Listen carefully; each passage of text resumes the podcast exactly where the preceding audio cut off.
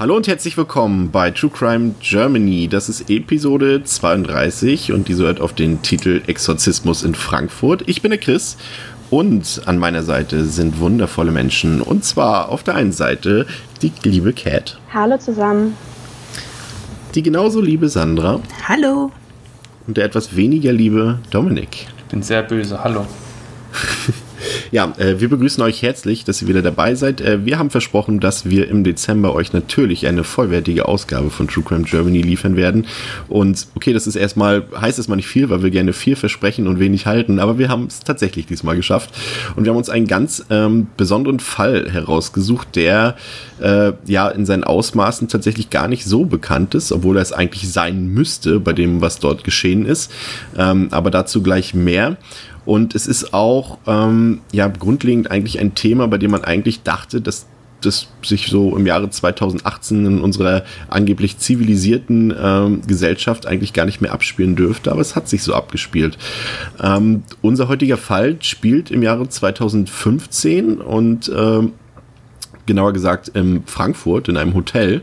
Und im Mittelpunkt ähm, dieser Tat steht eine südkoreanische Familie, die auch im Jahre 2015 nach Deutschland übergesiedelt ist, um hier ein neues Leben anzufangen. Das ist im Prinzip erstmal nichts Ungewöhnliches, denn gerade in diesem Gebiet um Frankfurt, also im Rhein-Main-Gebiet, äh, lebt die größte koreanische Gemeinde Europas. Ich glaube, es waren irgendwie 8.000 oder 9.000 Koreaner, die dort leben und die dort sich ähm, auch eine Gemeinschaft aufgebaut haben. Und ähm, von dieser Familie, um die es heute geht, äh, zogen zunächst erstmal äh, die Frau und, und ihr Sohn äh, nach Deutschland. Der Vater sollte dann später folgen. Er hat, war noch damit beschäftigt, das alte Leben in, in Südkorea abzuwickeln. Und ähm, sie haben stetigen Kontakt gehalten, also vor allem Vater und Sohn. Und, und der Sohn hat dann am Telefon immer berichtet davon, dass es so merkwürdige Geschehnisse rund um die Mutter geben würde. Und er war irgendwie davon überzeugt, äh, dass die Mutter verrückt sei oder vom Teufel besessen sei. Und äh, äh, klingt erstmal für uns schon mal merkwürdig, aber wir werden heute im Laufe der Ausgabe noch erfahren, dass es gerade in, in, im koreanischen äh, Gebiet gar nicht so eine Seltenheit ist. Ähm, die Familie lebte in einem Haus in Sulzbach, das ist auch eine kleine Gemeinde im Main-Taunus-Kreis. Ähm, aber Mutter und Sohn haben nicht alleine gelebt. Ähm, dabei war auch noch eine äh, vermögende und geschiedene Cousine der Familie, beziehungsweise der Mutter und deren erwachsene Söhne sowie ein minderjähriger Sohn einer anderen Cousine, die auch äh, zeitweilen dort mit in diesem Haus gewohnt hat. Also die haben so eine Doppelhaushälfte angemietet. Und äh, die sind halt alle zusammen ausgewandert. Ähm, diese besagte Cousine hatte die Idee, Korea zu verlassen und nach Deutschland zu gehen. Dort wollte man dann, ähm, ja, das, da streiten sich so ein bisschen die Berichte. Ein, der eine Bericht sagt, sie wollten eine In- und Exportfirma gründen, beziehungsweise die Cousine und die Familienmitglieder sollten dort arbeiten. Andere Berichte besagen, dass sie eigentlich nur ein Restaurant dort eröffnen wollten. Aber das spielt tatsächlich für, die, für unseren Fall heute eigentlich keine so große Rolle. Ähm, ja, also sie haben dann quasi ihr Leben dort aufgenommen in, in Sulzbach und haben sich dort auch sofort in die koreanische Gemeinde eingegliedert. Das sind alles strenggläubige Christen, besser gesagt Protestanten und sie haben dort auch ähm, religiöse Veranstaltungen besucht und auch der, der ansässigen Kirche Geld gespendet. Allen voran die Cousine war dort halt federführend, die halt auch, wie gesagt, ein etwas größeres Vermögen angehäuft hatte und, und wirklich unter den strengen Christen wirklich die strengste noch war, also die wirklich da streng nach ihrem Glauben gelebt hat. Äh, so streng, dass selbst die anderen überzeugten Christen in der Familie da schon ein bisschen, ja, mit ein bisschen, mit einem gewissen Auge drauf geschaut haben. Ähm, in diesem Haus äh, blieb man jedoch nicht lange, denn ähm, die Koreaner fühlten sich tatsächlich äh, von Dämonen und vom Teufel verfolgt. Und ähm, das spätere Opfer und, und auch ihr Sohn äh, berichteten von Geistersichtungen und von merkwürdigen Albträumen, die sie hatten. Und ähm, aufgrund dessen hat man auch aufgrund der religiösen Überzeugung dann im ganzen Haus Granulat ausgelegt, um eben diese bösen Geister zu vertreiben. Und auch die Nachbarn sind dann so ein bisschen, ja, aufmerksam geworden auf ihre wiederum neuen äh, Nachbarn, die sie halt noch nicht so genau kannten. Äh, eigentlich hatten, hatte man da jetzt nichts irgendwie zu beanstanden. Die Familie hat sich eigentlich komplett normal äh, verhalten und die haben auch einen ordentlichen Eindruck dort in der Nachbarschaft hinterlassen. Aber äh, ein paar Nachbarn haben sich schon darüber gewundert, dass dort zum Beispiel tagsüber die Rollläden runtergezogen waren und dass die Familie größtenteils im Dunkeln gelebt hat. Aber großartig hinterfragt haben sie es dann eben nicht bis zu einem gewissen Punkt bis man ähm, angefangen hat, nachts äh, Geräusche zu hören, das koreanische Gesänge im, im Wechsel mit Geschrei. Und das war dann den Nachbarn dann doch irgendwann zu viel und sie haben den Vermieter informiert von dem Gebäude. Und ähm, der suchte dann die Familie auf und war dann natürlich auch erstaunt, vor allem von dem ausliegenden Granulat in der Wohnung. Ähm, hat jetzt aber auch nicht irgendwie großartig irgendwelche anderen Leute oder Behörden oder so darüber informiert. Ist ja letztendlich auch ähm, ein Privatbereich, äh, den man letztendlich dann zwischen Vermieter und Mieter klärt. In dem Sinne, ähm, er hat dann einfach die Heizung repariert und ähm, man ist zuerst davon ausgegangen, dass die Geräusche, die die Familie so äh, ja außer Atem gebracht hat, äh, dass diese Geräusche eben von dieser Heizung kamen ähm, und deshalb hat er die repariert. Ähm, aber es sind dort zu diesem Zeitpunkt schon andere merkwürdige Dinge geschehen. Also nach der Tat fanden dann später die Ermittler auch heraus, dass dort Handys verbrannt wurden und dass dort, da wurde auch ein mit Fett gefüllter Wok gefunden, in dem Unterwäsche schwamm. Also sehr merkwürdige Dinge auf jeden Fall. Ähm, auf jeden Fall ging die ganze Geschichte dann weiter. Also man zog äh, auch aus Furcht, also es hat sich nicht eingestellt. Also es kam weiterhin zu merkwürdigen Geschehnissen dort und die anderen Familienmitglieder waren auf jeden Fall der Meinung, dass das spätere Opfer irgendwie vom Teufel besessen ist. Und deswegen zog man von Hotel zu Hotel und landete schließlich im Frankfurter Bahnhofsviertel im Intercontinental Hotel, ähm, in dem sich schon in der ersten Nacht vom 4. auf den 5. Dezember 2015, äh, genauer gesagt im Zimmer 433, fürchterliche Dinge äh, ereignen sollten zunächst lief alles gut. Also man hat auch für den Folgetag äh, Unternehmungen geplant. Man wollte einen Ausflug äh, in die Niederlande machen. Doch dann äh, plagten, plagten es äh, spätere Opfer körperliche Beschwerden. Und äh, diese führten auch dazu, dass ähm, die Frau, um die es geht, ähm, dann nochmal abschließend mit ihrem Mann telefoniert hat in der Heimat, der halt zwischenzeitlich, er war zwischenzeitlich schon in Deutschland, ist dann aber nochmal, um gewisse Sachen ähm, abzuwickeln, nochmal nach Seoul gereist. Und ähm, dort ähm, hat sie dann auch dem, auch dem Mann davon berichtet, dass es ihr nicht so gut geht. Und äh, ja, das ist so, dieser Mann, da werden wir vielleicht auch, äh, was ist vielleicht, da gehen wir später auch noch ein bisschen genau drauf ein, der spielt auch irgendwie eine merkwürdige Rolle. Der hat alles, was jetzt so geschehen ist und was passiert ist, so als so selbstverständlich wahrgenommen. Und ich finde das auch, äh, um es hier schon anzumerken, sehr merkwürdig. Also dort war auch schon am Telefon äh, davon äh, wurde berichtet, äh, dass, dass dort ein Exorzismus durchgeführt werden soll und dass man den Teufel besiegen wird. Und man muss dann einfach nur ein bisschen eindringlich beten und dann wird das alles schon. Und der Mann hat das einfach so, ja, ja, das wird dann schon so sein, das klappt. Und hat halt ähm, seine Familie dann dort auch bei der Cousine in sicheren Händen gesehen. Ähm, aber dann geschah Folgendes, also das spätere Opfer, also die, die, die Familienfrau sozusagen, ähm, soll dann angeblich ausgerastet sein, ist wild umhergelaufen durchs Hotelzimmer, hat um sich geschlagen, hat sich selbst Verletzungen zugefügt und hat Selbstgespräche geführt und die restlichen Familienmitglieder sahen in dieser Frau eine sehr große Gefahr, auch halt für die anderen Familienmitglieder. Ähm, unter der Anleitung der ähm, besagten Cousine wollte die Familie dann tatsächlich einen Exorzismus nach koreanischem Ritus durchführen. Äh, die Cousine selbst hatte angeblich schon mehrere mehrere solcher Teufelsaustreibungen vorgenommen. Das ist nichts Ungewöhnliches in Südkorea, wie wir später noch ähm, erfahren werden. Aber offensichtlich hatte keiner der Beteiligten so richtig Ahnung davon, wie man dann Satan in Anführungszeichen aus dem Leib der Frau herausbekommen sollte. Und das Opfer äh, musste dann ein mehrstündiges äh, Martyrium erleiden. Die Familienmitglieder haben die Frau zunächst auf den Boden geworfen und dort fixiert und schlugen dann heftig auf den Bauch und ähm, auf die Brust des Opfers ein. Die Frau wurde gewirkt, gewirkt von ihren Verwandten. Und das, das, das äh, ja wohl krasseste an, an, an diesem, ja, an dieser Misshandlung, würde ich es würd einfach mal nennen, ist, dass die äh, Cousine dem äh, ihrer Schwester sozusagen ähm, ein Handtuch, ein ganzes Handtuch in den Mund gepropft hat und später sogar einen ganzen Kleiderbügel in den Mund gesteckt hat, ähm, um sie selbst davor zu schützen, sich zu verletzen, also sich irgendwie die Zunge rauszubeißen oder sonst was. Aber ich glaube, dafür braucht man kein Handtuch oder einen ganzen Kleiderbügel. Aber ich will das jetzt nicht werten. Dieser Vorgang jedenfalls führte am Ende dazu, dass ähm, das Opfer erstickt ist und äh, später daran, also was heißt im selben, später nicht, also im selben Atemzug auch daran äh, zu Tode gekommen ist. Zwischendurch wurde dann immer wieder Kontakt zum Ehemann hergestellt, der aber auch, wie ich vorhin schon gesagt habe, über das Telefon jetzt nichts Ungewöhnliches festgestellt hat und er sah seine Frau weiterhin in guten Händen. Das Beten würde halt schon reichen. Ähm, über die Vorgänge im Hotelzimmer war er die ganze Zeit informiert, also war permanent mit am Telefon dabei. Und irgendwann gegen 5 Uhr morgens lag das Opfer halt regungslos am Boden Hilfe wurde nicht geholt, also irgendwie in Form von Polizei oder Ärzten. Erst drei Stunden später hat dann die Cousine, die da ja federführend war, in dieser, in diesem, ja, in, dieser Exor in diesem Exorzismus, ähm, die Cousine hat dann einen Pfarrer telefonisch ähm, angerufen aus der koreanisch-evangelischen Zion-Gemeinde und hat ihm von dem Geschehen, äh, hat ihm das Geschehen äh, mitgeteilt und dieser ist nicht, hat nicht lange gezögert, ist sofort in das Hotel gefahren und ähm, hat dann das zu Gesicht bekommen und ihm war sofort klar, was dort schiefgegangen ist und was dort äh, vonstatten gegangen ist. Hat dann zunächst einen Heilpraktiker angerufen und später die Hotelrezeption. Und dann kam natürlich Krankenwagen und Polizei und alles drum und dran. Aber um 11 Uhr wurde das Opfer dann offiziell für tot erklärt. Der Prozess begann dann am 10. Oktober 2016 am Frankfurter Landgericht.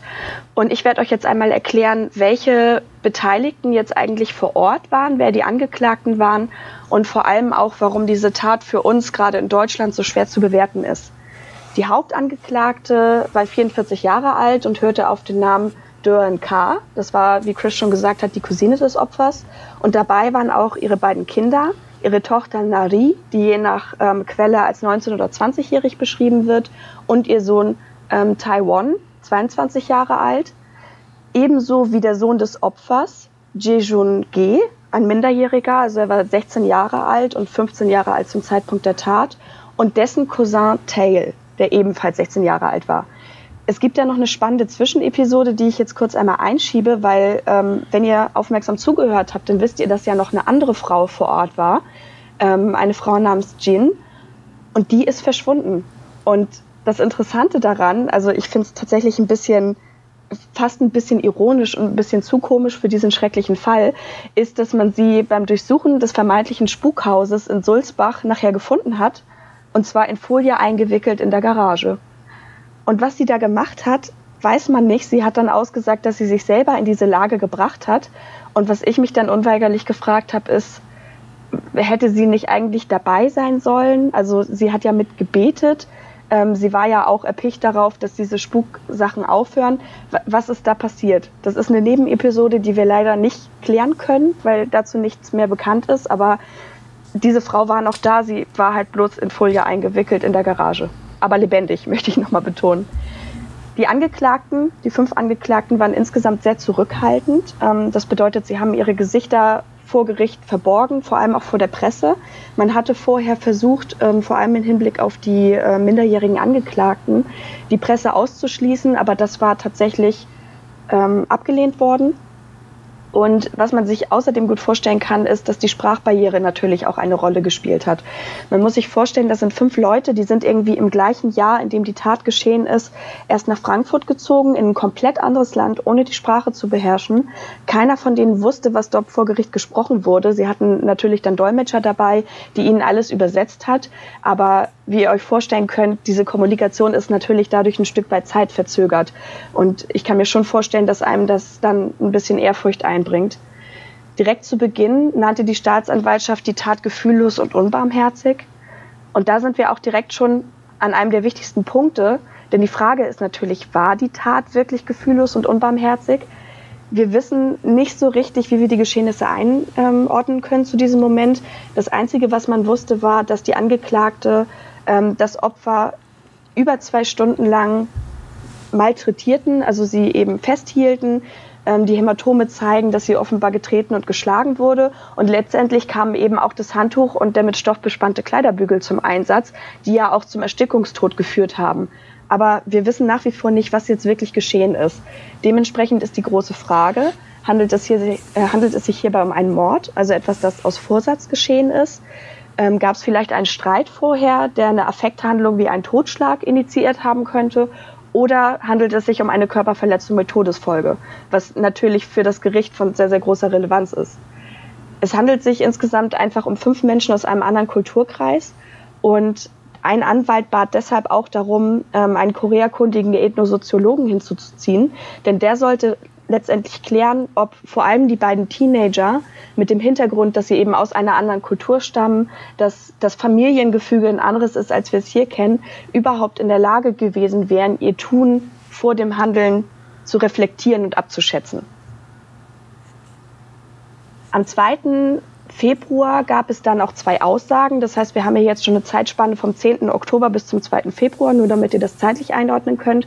Und der erste, der aussagte, war der Sohn der Hauptangeklagten, Taewon.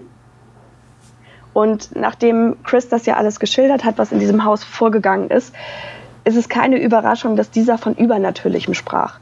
Also er hat ausgesagt, dass seine Mutter, das Opfer und eben die dritte Frau, die dann nachher in der Folie gefunden wurde, ähm, gemeinsam angefangen hatten zu beten, als sie noch in diesem Haus waren. Die dritte Frau sei dann irgendwann verschwunden. Und was hierbei wichtig ist, ist, dass wir die Garage nochmal erwähnen können. Denn das ist der Ort, an dem die Getötete wohl einen, Zitat, dunklen Schatten gesehen haben möchte. Und dieser Schatten hat sie so sehr geängstigt, dass sie in einen Warnzustand verfallen ist. Und dieser hat sich im Hotel dann so ausgeprägt, dass sie ganz wirres Zeug geredet hat, gekrampft hat, auf dem Boden gelegen hat und schließlich auch angefangen hat, sich und ihre Verwandten zu schlagen. Das hat die Familie natürlich ebenfalls geängstigt. Die waren total überfordert damit, dass ihre Verwandte krampfend und ja offenbar gewalttätig vor ihnen liegt. Und als sie dann auch noch angefangen hat, in Richtung ihrer Verwandtschaft zu schnappen, ähm, haben sie eben vorgehabt, dieses Handtuch zu benutzen, um eine Blutung zu stillen, die angeblich schon in ihrem Mund ja, vonstatten ging und sie eben auch, ähm, wie Chris schon gesagt hat, daran zu hindern, sich selber die Zunge abzubeißen. Sie haben die Frau dann an Arm und Beinen festgehalten, um zu verhindern, dass sie sich selbst äh, verletzt. Taewon gab an, dass er selber für den Kopf der Frau zuständig war. Und irgendwann sei diese dann einfach müde geworden. Und Taewon sagte aus, dass einfach keiner gedacht hat, dass sie gerade sterben würde. Es sind alle davon ausgegangen, dass sie gerade einschläft. Er hat weder über eine Teufelsaustreibung gesprochen, obwohl er von übernatürlichen Phänomenen ausging, und ebenso hat er auch keinen Streit erwähnt, der vorangegangen sein könnte. Das heißt, seiner Aussage nach wäre das Ganze ein Unfall. Es gibt da natürlich einige Sachen, die nochmal nachgefragt wurden. Zum Beispiel ähm, fragte der Richter, warum man denn keinen Arzt geholt hatte, weil dass das Ganze nicht normal ist, das konnte man sich ja auf jeden Fall denken. Dazu sagte Taewon, dass äh, ihre Verwandte aufgewacht wäre und sie hätte dann in einem hellen Moment darum gebeten, keinen Arzt zu rufen. Und deswegen wäre auch einfach keiner mehr auf die Idee gekommen, das nachträglich nochmal anzubringen. Und auf die Frage, warum denn eben dieser Kleiderbügel und das Handtuch zum Einsatz kam, erwähnte er noch einmal, dass sie eben nicht wollten, dass die Frau sich selber verletzt. Ein bisschen im Gegensatz dazu steht, was der Notarzt ähm, gesehen hat, der dann eben ins Hotelzimmer kam. Denn im Gegensatz zu Taiwan sagte dieser aus, dass das Gesicht der Toten es gab nicht dieses eine Handtuch, sondern es sei komplett mit mehreren weißen Handtüchern fest umwickelt gewesen, ohne Löcher für Mund und Nase, wie in, in anderen äh, Stellen noch erwähnt wurde. Und außerdem seien mehrere kleine Saftflaschen aus der Minibar kreisförmig um ihren Kopf aufgestellt gewesen. Was dann ja schon wieder für etwas Rituelles spricht, weil das ist natürlich, wenn eine kranke Frau auf dem Boden liegt, nicht das Erste, an was man denkt. Der zweite Aussagende war dann der Sohn der Getöteten, Jejun, das heißt, einer der Minderjährigen, weswegen später auch keine Nachfragen zugelassen wurden. Und er schildert die Sache ein bisschen anders. Ähm, er ließ von seinen Anwälten verlesen, dass er bis heute nicht ähm, begreifen könnte, was geschehen ist. Er hat tatsächlich die Hauptangeklagte als, auch als Hauptakteurin in diesem ganzen Geschehen festgemacht und erklärte, dass die Spukanzeichen dafür, dazu geführt hätten, dass keiner mehr geschlafen hat. Das heißt, die gingen echt alle auf dem Zahnfleisch und wussten überhaupt nicht mehr, was gerade los ist. Und sagte auch, Zitat, denn Frau K. sagte, wenn wir einschliefen, würde der Teufel in uns fahren. Was natürlich für jemanden, der sehr gläubig ist und aus einem Kulturkreis kommt, wo, wo das durchaus als möglich gehalten wird, sehr angsteinflößend ist. Bedrohlicher wurde die Situation dann, als seine Mutter, wie gesagt das Opfer, angefangen hat, mit einer krächzenden äh, Stimme zu sprechen. Sie sei durch das Zimmer geirrt und habe um sich zu, äh, geschlagen. Da sind die Aussagen dann relativ parallel. Er gab auch zu, dass er daran beteiligt war, sie am Boden zu halten und auch sie zu schlagen. Zitat, weil Frau K. sagte, nur so könne der Teufel ausgetrieben werden. Sie sei es dann auch gewesen, die die Mutter mit dem Kleiderbügel geknebelt habe und ihr das Handtuch um den Kopf gewickelt habe. Und das geht dann schon wieder in Richtung des Notarztes, der ja von dieser ja, Umwicklung um den Kopf gesprochen hat und widerspricht sich damit aber auch mit der Aussage des Sohnes der Angeklagten. Jejun sei es insgesamt schwer gefallen, seine Mutter zu schlagen und das sei auch der Grund gewesen, weshalb er sich mehrmals zurückgezogen hatte. Und bei einem dieser Rückzüge sei er dann auch eingeschlafen. Geweckt hatte ihn dann erst der gerufene Pastor. Und als äh, Polizei und Notarzt zum Haus gekommen waren, dämmerte ihm dann so langsam, dass irgendwas nicht in Ordnung war. Der Teenager gab an, dass er wirklich die ganze, äh, die ganze Zeit gedacht hatte, dass seine Mutter schlafe. Und das war auch eine Sache, über die sich Zeugen im Prozess recht schockiert geäußert hatten. Denn das scheint ja, als wenn die Leute, die da angeklagt waren, überhaupt nicht mitbekommen hatten, was sie überhaupt die ganze Zeit getan haben. Jejun habe sich darauf verlassen, ebenso wie der Vater, wie wir schon gehört haben, dass die Hauptangeklagte als erfahrene Exorzistin wusste, was sie tat und schon viele Teufel ausgetrieben hatte. Das hatte er unter anderem bei seinem kleinen Bruder erlebt und deswegen hatte er sich eben komplett auf das in dem Moment Familienoberhaupt verlassen. Die Plädoyers der Anwälte folgten dann am 17. Februar hier möchte ich vorausschicken, dass es dazu bereits äh, psychologische Gutachten gab, ähm, die für das Gericht natürlich sehr von Belang ist, weil wenn man mit verminderter Schuldfähigkeit rechnen kann, dann ist das ja nochmal wieder was, eine ganz andere Rechtslage. Aber ähm, diese Gutachten hatten eben keine Hinweise darauf gegeben. Der Staatsanwaltschaft warfen die Rechtsanwälte vor, dass sie das Exorzismus-Thema nur sehr oberflächlich ähm, gehandhabt hatten. Hier kommt auch noch einmal der Mann der Getöteten ähm, zu Wort, beziehungsweise gilt der wohl als eine der Recherchequellen der Staatsanwaltschaft. Das heißt, es gibt im Grunde keine objektive Quelle, sondern eben dieses subjektive Erleben des, ja, des, des Mannes, der gerade seine Frau verloren hat. Und äh, dieser war zur Tatzeit auch in Südkorea, das heißt, er war ja kein direkter Zeuge. Und insgesamt plädierte man darauf, dass alle Angeklagten, so auch die Hauptangeklagte, Zitat, gefangen gewesen wären in ihrer spirituellen Scheinwelt. Das war auch eine Sache, die die Staatsanwaltschaft einsah. Ähm, sie haben, sind alle davon ausgegangen, dass die Koreaner nicht bewusst getötet hätten, sondern wirklich dieser Frau, die ja auch ihre Verwandte war, sehr nahe Verwandte zudem noch, aus religiösen Motiven helfen wollten.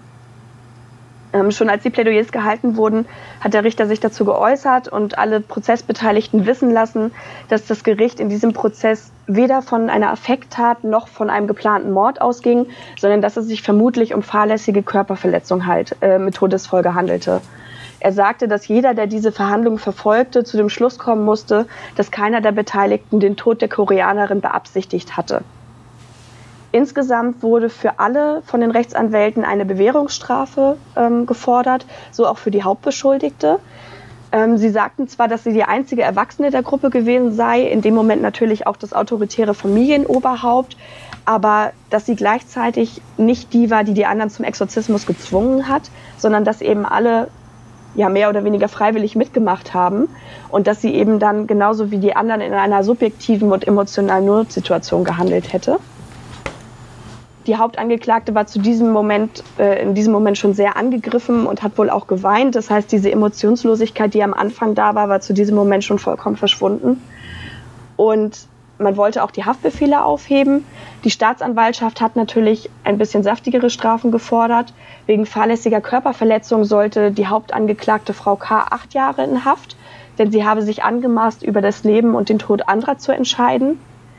Ihre Kinder, die zu dem Zeitpunkt schon volljährig waren, sollten für vier beziehungsweise drei Jahre in Haft. Ähm, allerdings hat die Staatsanwaltschaft bei den Minderjährigen natürlich trotzdem ein bisschen milde gezeigt, gerade auch weil natürlich der Sohn der Getöteten dabei war. Und sie sagten, die seien insgesamt von dieser Situation und auch von der Untersuchungshaft so beeindruckt gewesen, dass sie damit einverstanden wären, wenn es zwei Jahre auf Bewährung gäbe, wovon das eine Jahr in Untersuchungshaft dann ja schon abgesessen sei. Die Urteile wurden kurz darauf gesprochen, am 28. Februar. Die Hauptangeklagte erhielt sechs Jahre, ihre Tochter Nari ein Jahr und neun Monate auf Bewährung, Deson Taewon zwei Jahre auf Bewährung und die beiden Minderjährigen erhielten ein Jahr und sechs Monate auf Bewährung. Um es nochmal zusammenzufassen, es waren sich in diesem Prozess eigentlich alle einig, dass die fünf Beteiligten ihre Verwandte nicht bewusst töten wollten, sondern dass sie mit dieser Teufelsaustreibung, die sie da praktiziert haben, wirklich religiös und emotional motiviert helfen wollten. Vor allem die Hauptangeklagte nahm das Urteil allerdings nur mit Wehklagen hin, weil für sie wirklich im Vordergrund stand, dass sie ihrer Verwandten nichts Böses wollte.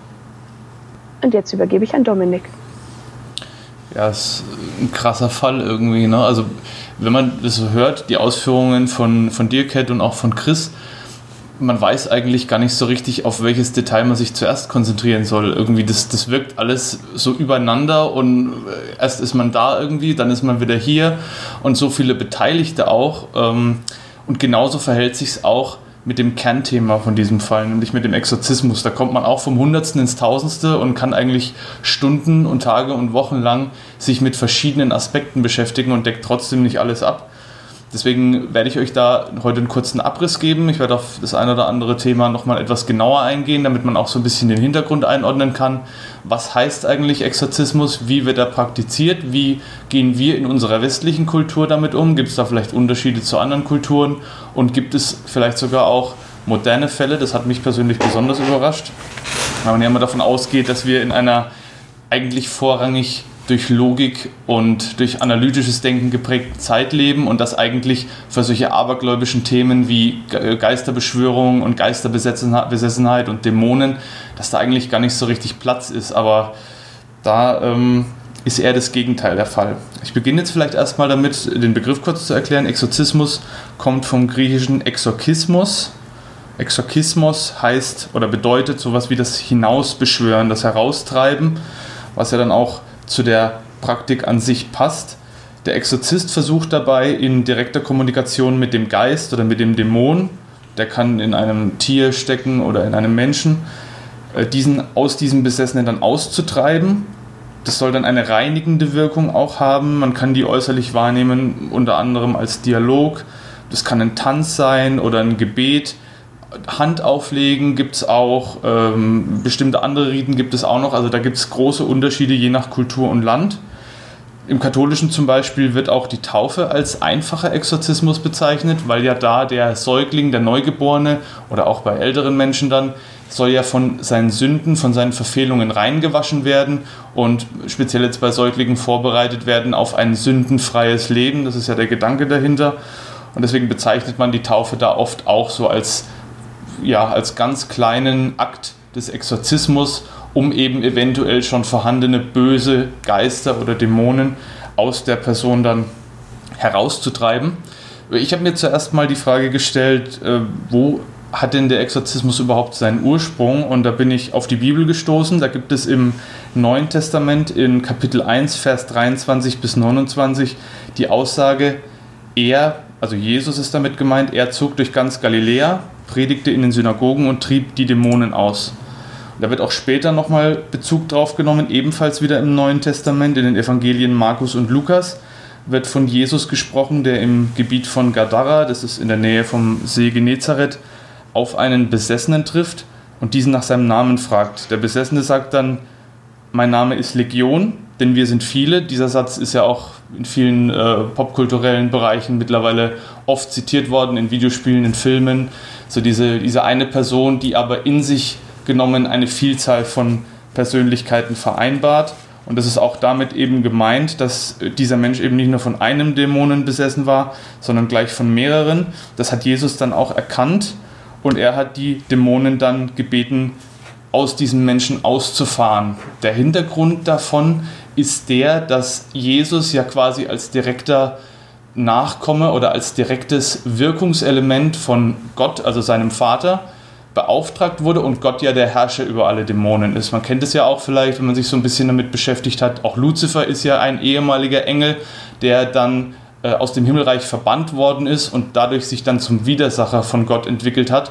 Und genauso verhält es sich laut den Schriften dann eben auch mit allen anderen Dämonen. Es sind eigentlich alles Dämonen und, und Geister, die in letzter Instanz Gott unterstehen und Gott wirkt durch Jesus und somit hat Jesus die Macht, diese Dämonen zum Ausfahren zu be bewegen. Die Dämonen oder diese Legion äußert sich dann auch eben und sagt, bitte verbann uns nicht in die Hölle und Jesus erlaubt ihnen dann in eine Schweineherde zu fahren. Diese Schweineherde ertränkt sich daraufhin äh, quasi umgehend im See Genezareth und das ist äh, eine von mehreren Passagen, die eben schon in der Bibel von Geisterbesessenheit und von dämonischer Besessenheit dann berichten. Ähm, grundsätzlich gibt es Exorzismen in allen Bereichen und in allen Kulturen, also zum Beispiel im Orient, im Judentum, im Hellenismus und im Islam. Die Exorzisten treten in vielerlei Gestalt auf, aber es sind sehr häufig Priester, Pfarrer, Magier, Schamanen auch. Also immer Menschen mit gewissem geistlichen oder medizinischem Hintergrund, die dann diese Riten vollführen an diesen Besessenen. Und auch der Begriff Besessenheit ist sehr, sehr unterschiedlich geprägt. Also wenn jemand, der jetzt vielleicht in dem Thema nicht so drin ist, von Besessenheit hört, der denkt vielleicht so an aggressives Verhalten, an äh, Persönlichkeitsveränderungen, teilweise auch drastischer Natur. Das sind natürlich auch Bereiche von Besessenheit, die äh, da eine Rolle spielen, aber es gibt halt noch sehr, sehr viele andere Bereiche und da hat die liebe Cat freundlicherweise nochmal genauer recherchiert und wird euch da jetzt einen kurzen Abriss geben über das Thema Besessenheit, das auch sehr, sehr umfangreich ist. Genau, denn das Problem, das wir generell haben, ist ja, dass wir uns, oder das wahrscheinlich viele von euch auch, sich gar nicht vorstellen können, wie man auf die Idee kommt, eine Besessenheit würde bestehen. Das sind einfach Dinge, die die Leute sich damals nicht erklären konnten. Und das ist natürlich ein Vorteil der aufgeklärten Welt, in der wir heute leben. Wir müssen viele Dinge nicht mehr als Besessenheit sehen, weil wir sie halt erklären können, sei es medizinisch oder wie auch immer. Ähm, ich habe mich dran gemacht, einfach mal ein paar Symptome rauszusuchen.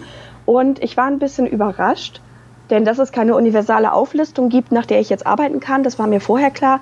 Aber es gibt tatsächlich doch ein paar abgefahrene Beispiele, die ich da entdeckt habe.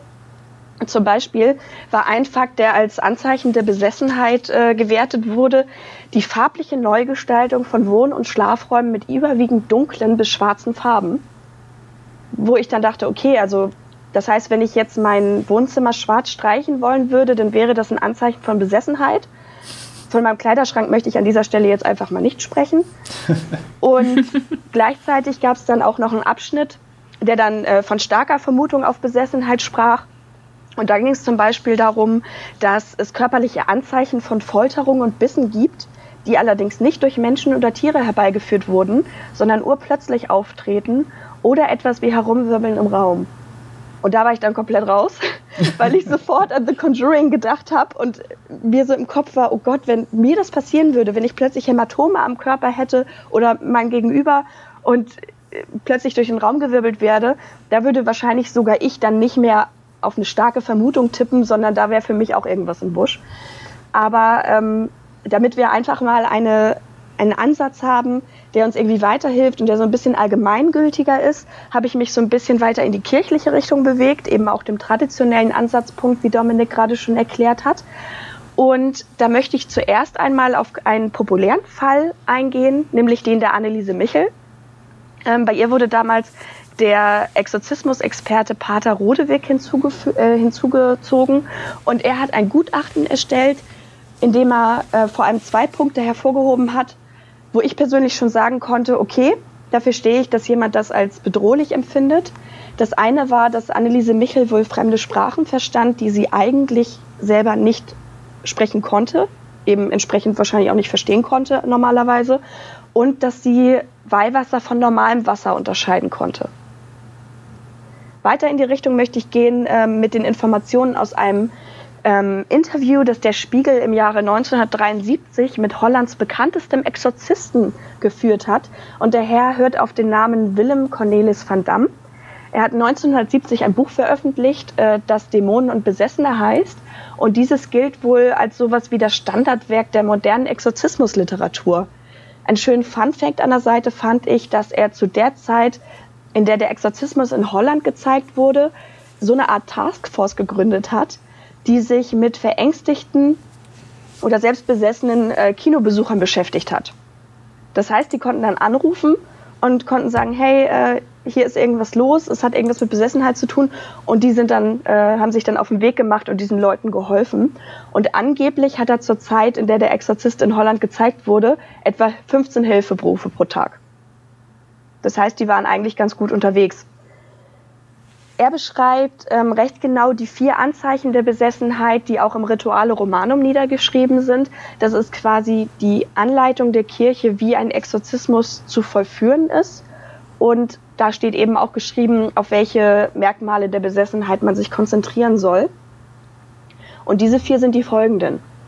Der Dämon hat Angst vor dem Christentum beziehungsweise vor dem Namen Jesu und reagiert darauf zum Beispiel durch das Sprechen obszöner Worte oder ja, körperlich seltsamer Dinge wie Verrenkung. Das ist ja tatsächlich ein Mittel, das man in fast jedem Exorzismusfilm irgendwie mal gesehen hat. Das heißt, er zeigt insgesamt heftige Aversionen gegen Gott oder Aggressionen, äh, gegen Riten, Sakramente und heilige Bilder.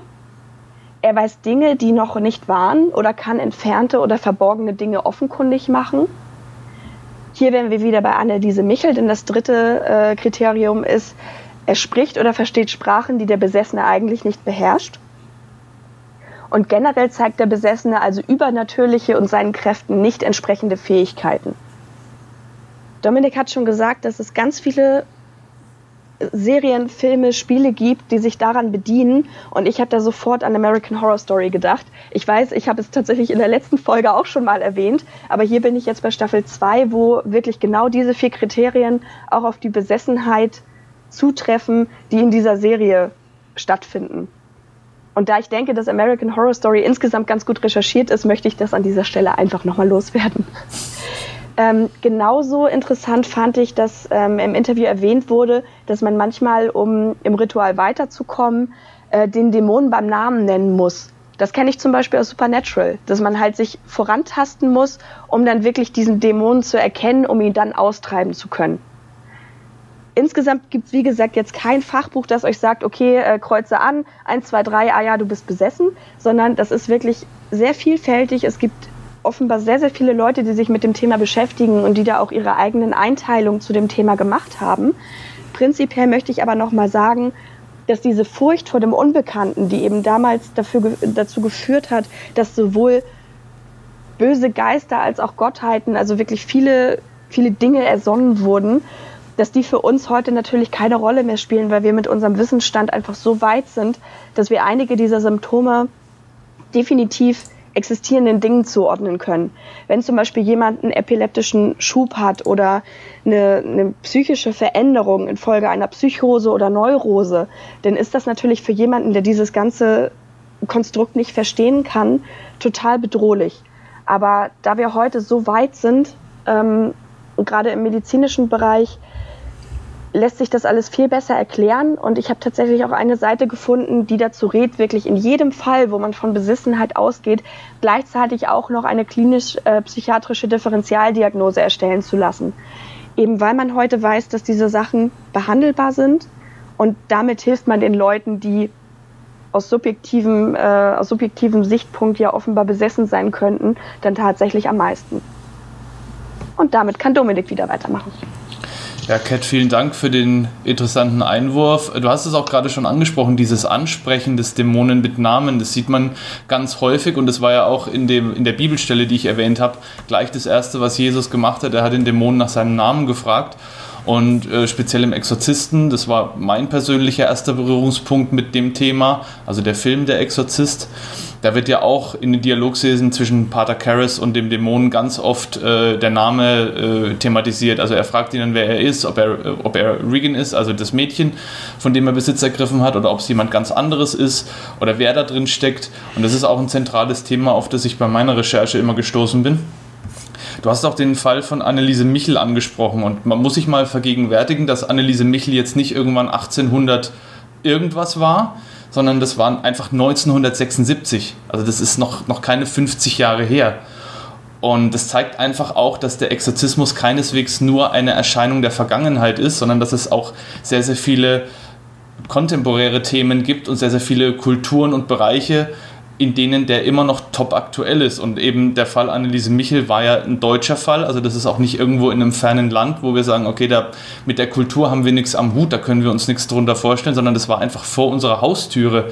Da sind Menschen davon ausgegangen, dass ein Mädchen vom Teufel besessen ist, die dann am Ende zum Zeitpunkt ihres Todes auch nur noch 30 Kilo gewogen hat und einfach an Erschöpfung gestorben ist, weil da ähm, zig Riten, also insgesamt waren 67 Exorzismen, die an Anneliese Michel durchgeführt wurden, innerhalb kürzester Zeit und das war einfach zu viel für das Mädchen.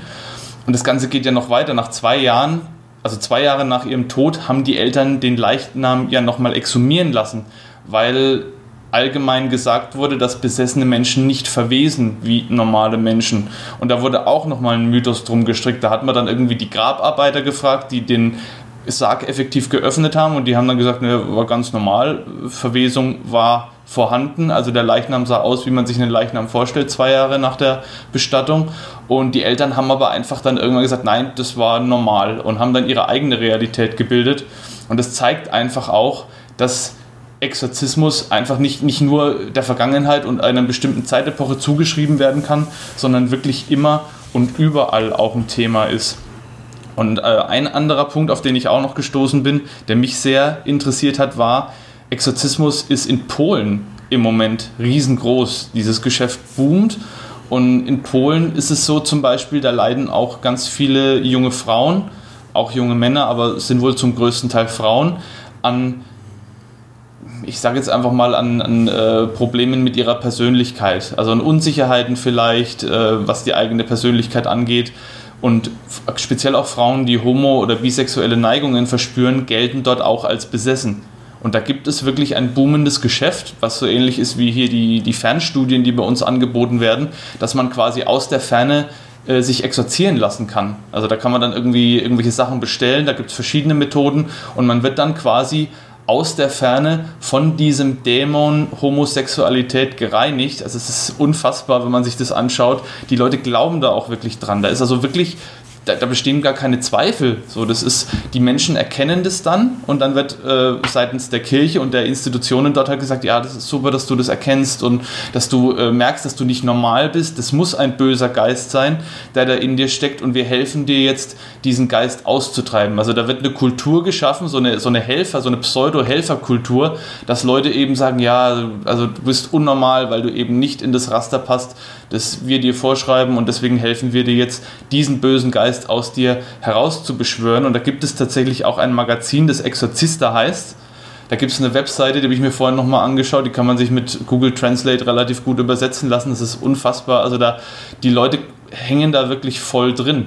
Und es ist nicht nur einfach so ein, so eine Trenderscheinung, wie man es vielleicht meinen würde, sondern die sind da überzeugt. Da sind Mitarbeiter da teilweise am Max-Planck-Institut beschäftigt, die für diese Zeitung arbeiten. Ich glaube auch der Chefredakteur, äh, Redakteur, habe ich vorhin gelesen, ist irgendwie ein, ein Physiker am Max-Planck-Institut und die betreiben da einfach ein Magazin. Da werden dann so Themen behandelt wie äh, zum Beispiel, ist Hello Kitty ein Werk des Teufels oder kann ich durch Yoga besessen werden?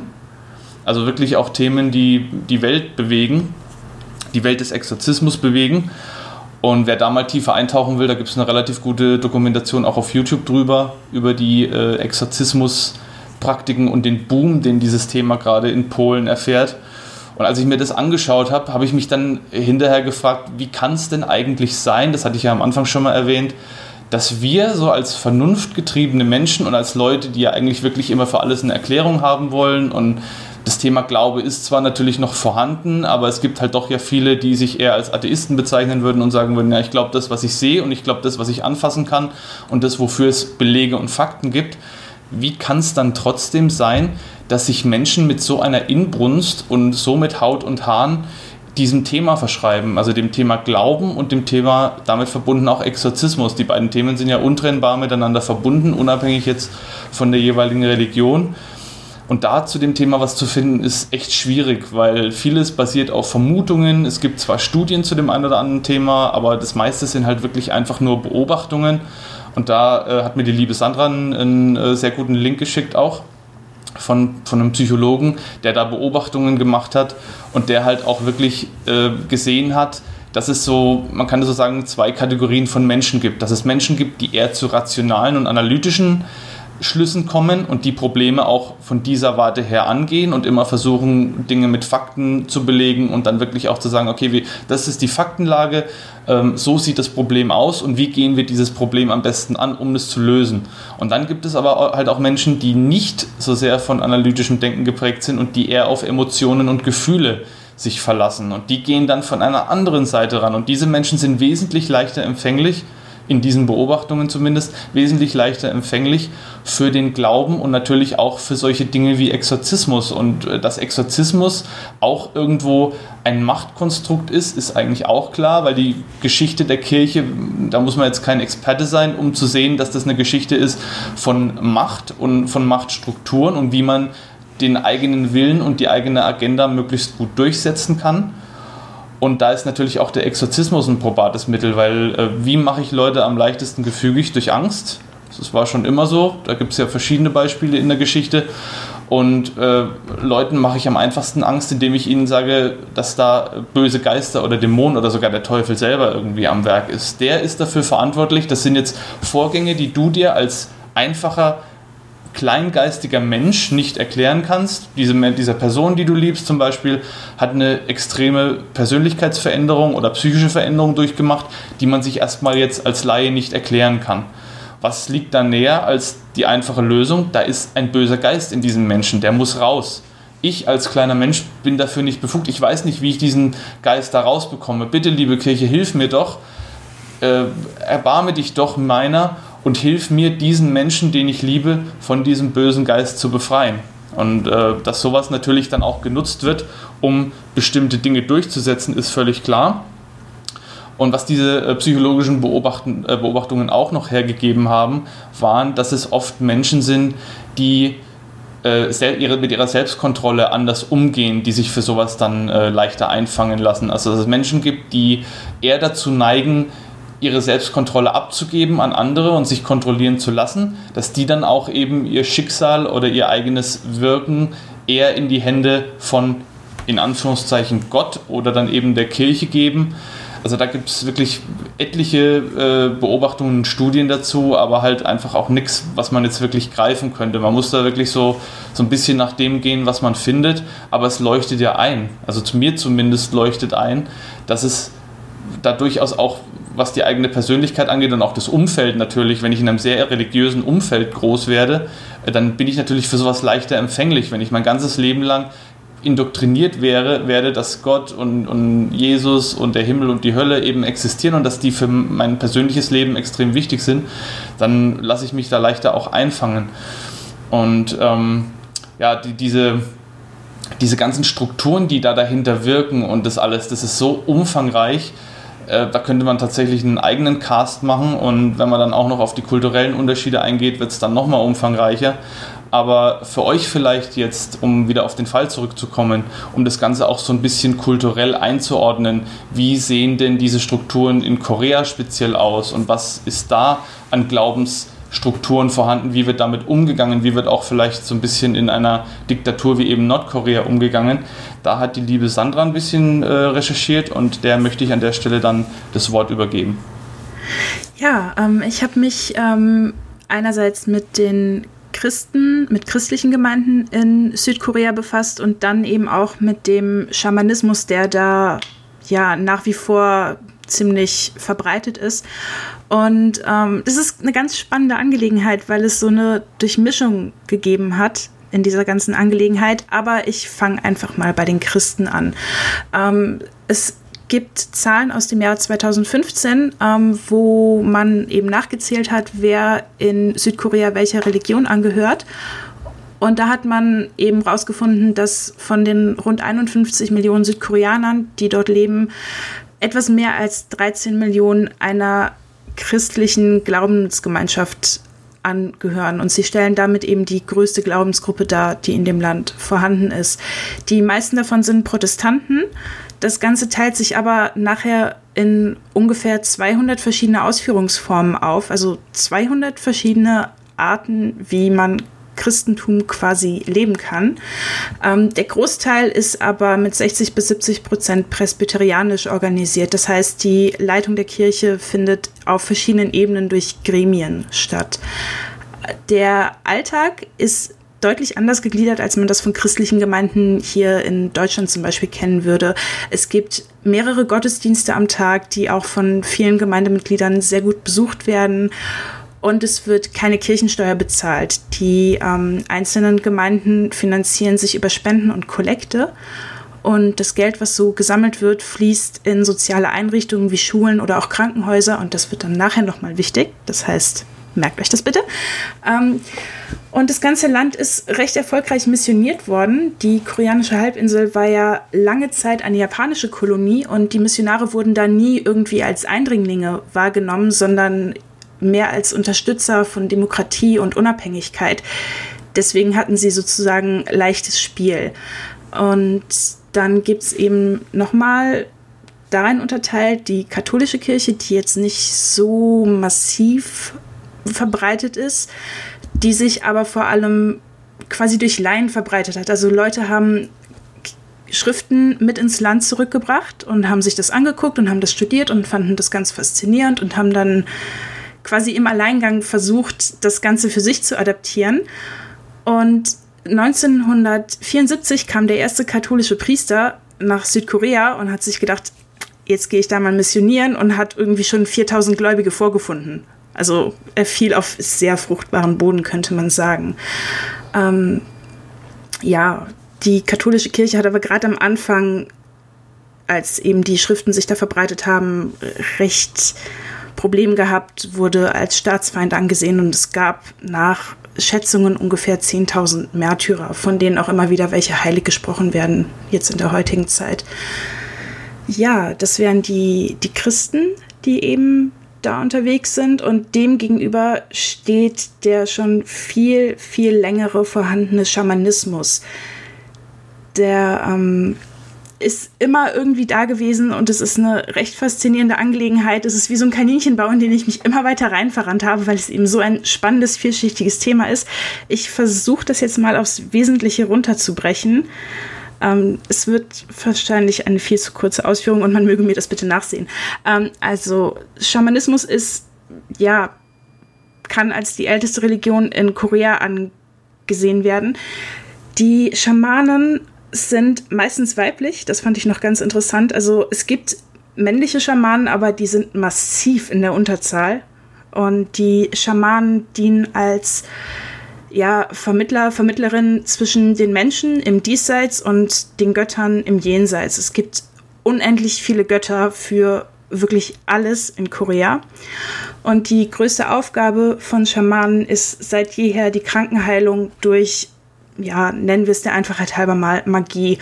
Das Ganze ist nicht einheitlich strukturiert, sondern der Schamanismus variiert von Region zu Region. Das wird weiter vererbt an Schüler, das geht durch Familien durch. Also wenn wenn deine Mutter eine Schamanin ist, dann ist die Wahrscheinlichkeit recht hoch, dass auch du als ihre Tochter eine Schamanin wirst.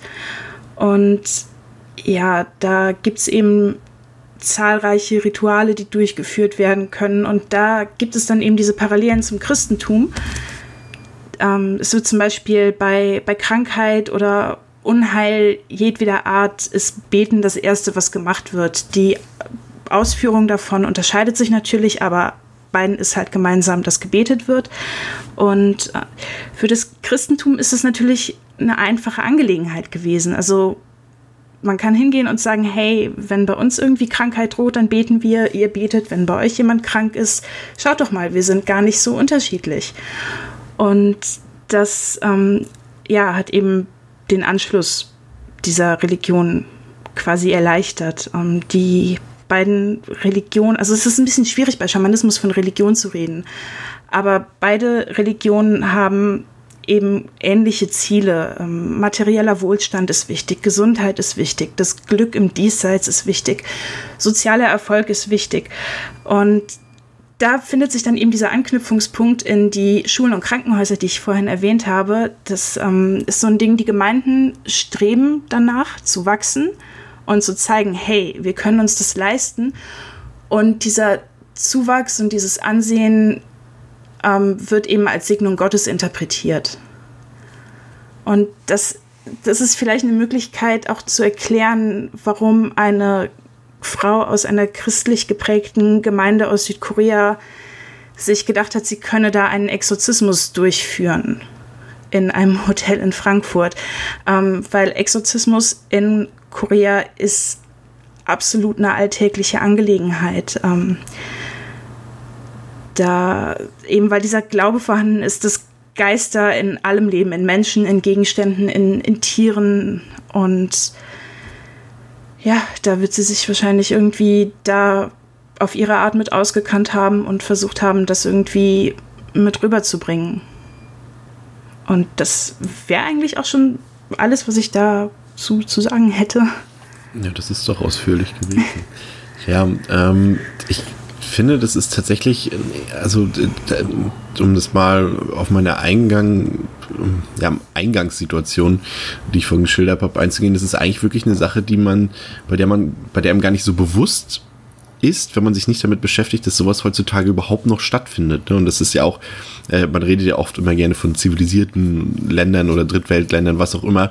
Aber man würde jetzt zumindest nicht vermuten, dass es sowas, dass sowas in Deutschland stattfindet oder auch in, in Südkorea, in einem technisch so extrem entwickelten Land. Also die sind uns ja noch weit voraus.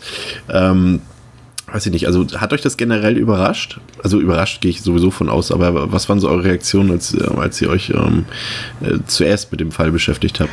Ähm, also Exorzismus ist ja seit einer Weile wieder ah, ich sag mal, schwer im Kommen. Oder es gab zum Beispiel 2014 gab es ein Exorzismus-Seminar in Rom, wo irgendwie auch Laien ausgebildet werden konnten. Und es ist irgendwie so eine eigene Gruppe gebildet worden, quasi eine Exorzisten-Taskforce, wenn man das so sagen kann. Ähm, einfach weil irgendwie die Kirche das Gefühl hatte, wir müssen uns jetzt diesen steigenden Anforderungen und die Leute ticken alle irgendwie aus und wir müssen dem was entgegensetzen können. Wir müssen quasi unseren Gläubigen was bieten können, eine Antwort auf das, was sie plagt. Also, also so wirklich überraschend fand ich jetzt nicht, dass, dass das passiert. Nö, ich habe auch gelesen äh, in meiner Recherche, dass in Deutschland täglich mehrere Exorzismen immer noch durchgeführt werden. Und mhm. dass das wohl für bestimmte Teile der Bevölkerung oder eben für bestimmte Menschen äh, ganz normale Sachen sind, die zum Alltag gehören. Und eben diese, diese Zeitschrift, von der ich vorhin gesprochen habe, in Polen, die hat eine Auflage von 40.000 Exemplaren. Also da ist, äh, da ist richtig was dahinter. Und ich glaube, gerade in den Zeiten, in denen wir jetzt leben, wo viele Menschen von der politischen Führung enttäuscht sind und von der Richtung, in denen sich jetzt speziell auch Deutschland hinbewegt, dass da wieder ein Zuwenden ist zu anderen Dingen oder zu anderen Mächten, die vielleicht mehr Sicherheit und mehr äh, Konsistenz dann versprechen. Ich kann mir das schon auch vorstellen. Und jetzt, ich, was ich halt auch gut fand, oder was ich angebracht fand, war, dass in den Urteilen ja auch eben in diesen milden Urteilen da zum Ausdruck kam, dass das halt wirklich auch Menschen waren, die eine eigene Kultur mitbringen und die in ihrem eigenen Glauben gedacht haben, dass sie da was Gutes tun und die eigentlich nicht wollten, dass diese Person stirbt, sondern die wirklich halt in der Intention gehandelt haben, da zu helfen. Und ich denke, sowas sollte man da auch immer mit einfließen lassen. Aber ich denke, die Umstände sind das, was eigentlich mehr so was mehr so mich persönlich überrascht hat, dass das halt in einem Hotelzimmer einfach war. Und, und, einfach so, wenn man sich so vorstellt, da sind jetzt zig Leute außenrum. Ich meine, klar, das Opfer wurde ruhig gestellt, so gut es ging.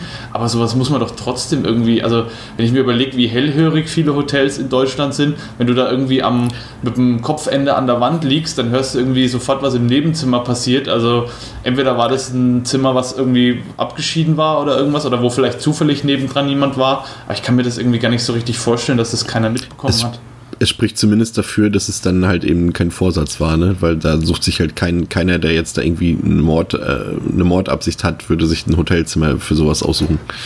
Ja, ich finde insgesamt in dem Kontext einfach super spannend, dass, ähm, also was das losgetreten hat. Also, dass da halt einfach fünf Menschen sind und man muss quasi diese interkulturelle Übersetzungsarbeit leisten.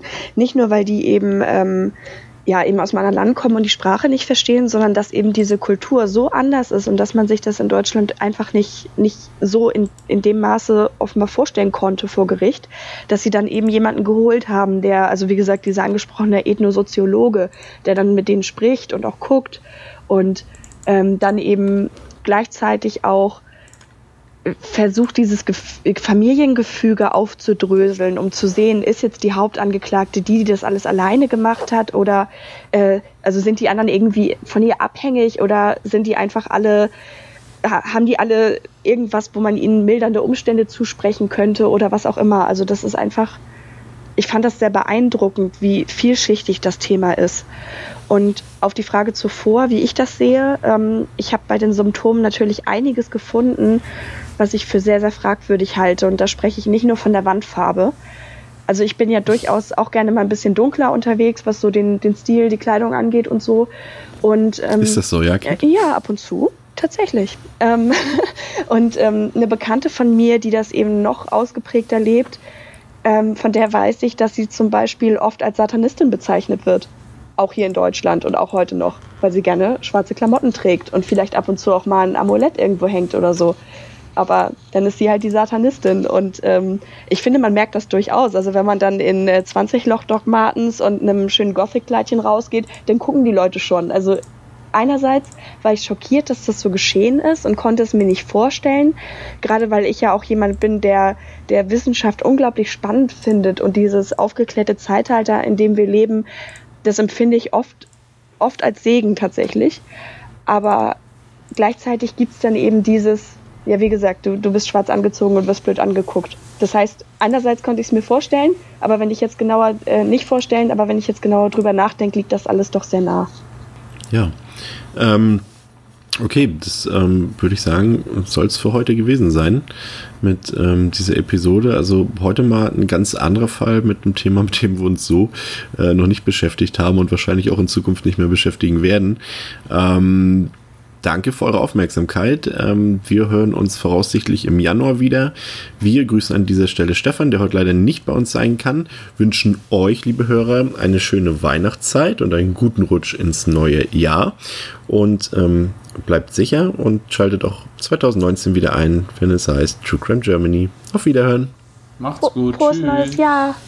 Tschüss. Tschüss.